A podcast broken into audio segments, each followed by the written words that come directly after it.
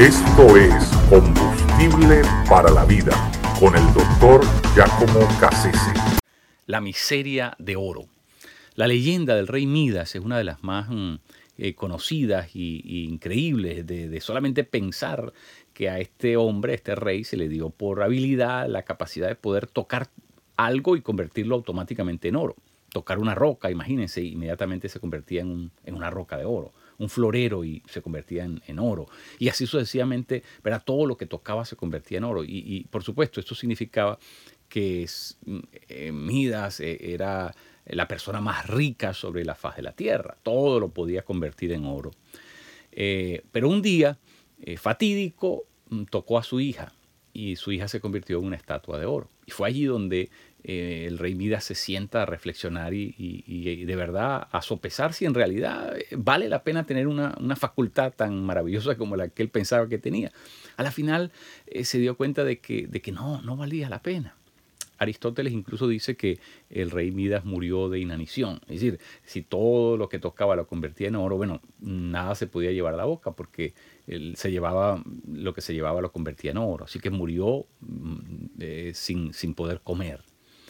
Eh, así que teniéndolo todo, terminó por no tener absolutamente nada. Eh, hay una estadística muy curiosa aquí en los Estados Unidos de gente que se saca la lotería.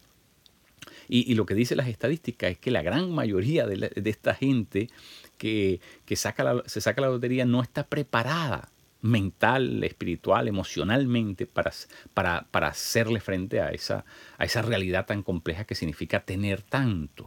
Y, la gran mayoría de las veces terminan en vidas desastrosas, en, en, compulsiones, adicciones, malbaratan el dinero de una forma impresionante, en cosas estúpidas, triviales, eh, y pierden sus amigos, pierden sus matrimonios, eh, sus relaciones más queridas, eh, sospechan ahora de todo el mundo, ¿verdad? es una cosa terrible, se les convierte la vida en un infierno completo. Lo tienen todo, pero al mismo tiempo no tienen nada.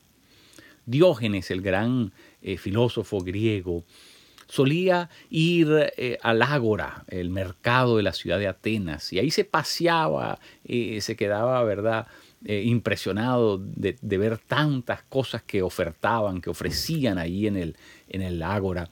Y, él eh, se reía por dentro porque mm, se daba cuenta que habían tantas cosas y que él no las necesitaba.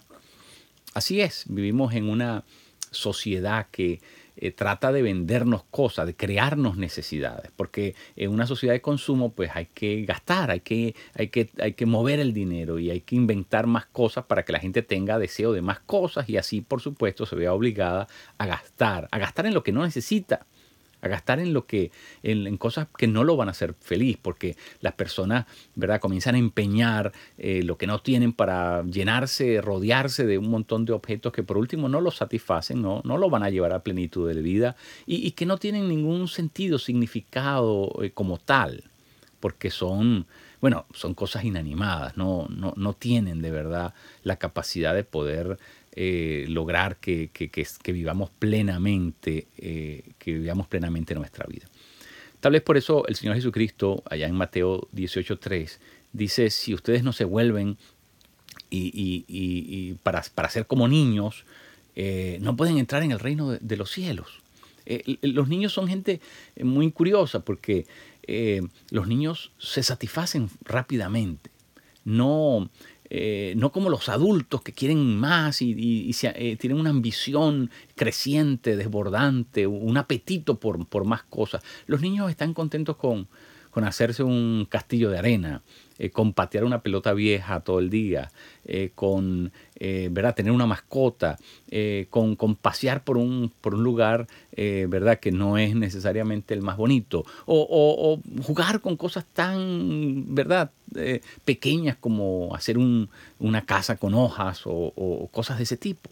Porque los niños en realidad tienen una, una percepción de la vida eh, diferente a, las que, a la que tiene el adulto, que, tiene una, unas necesidades creadas y que por lo tanto eh, va detrás de otros objetivos, otros objetivos en la vida.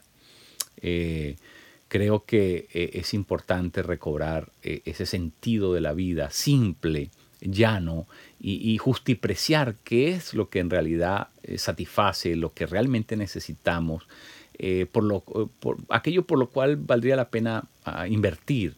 Y, yo creo que cuando hacemos esto, bueno, eso nos, nos va a reorientar en nuestra manera de vivir, nos va a dar discernimiento de cómo andamos por la vida y no nos dejemos, por supuesto, atrapar por esa eh, vorágine de eh, mercantilista que trata de, asfixiarnos con, sus tantas ah, ofertas, con sus tantas propuestas de, de, cosas que en definitiva no necesitamos. La miseria puede ser de oro, pero ¿saben una cosa? Sigue siendo miseria.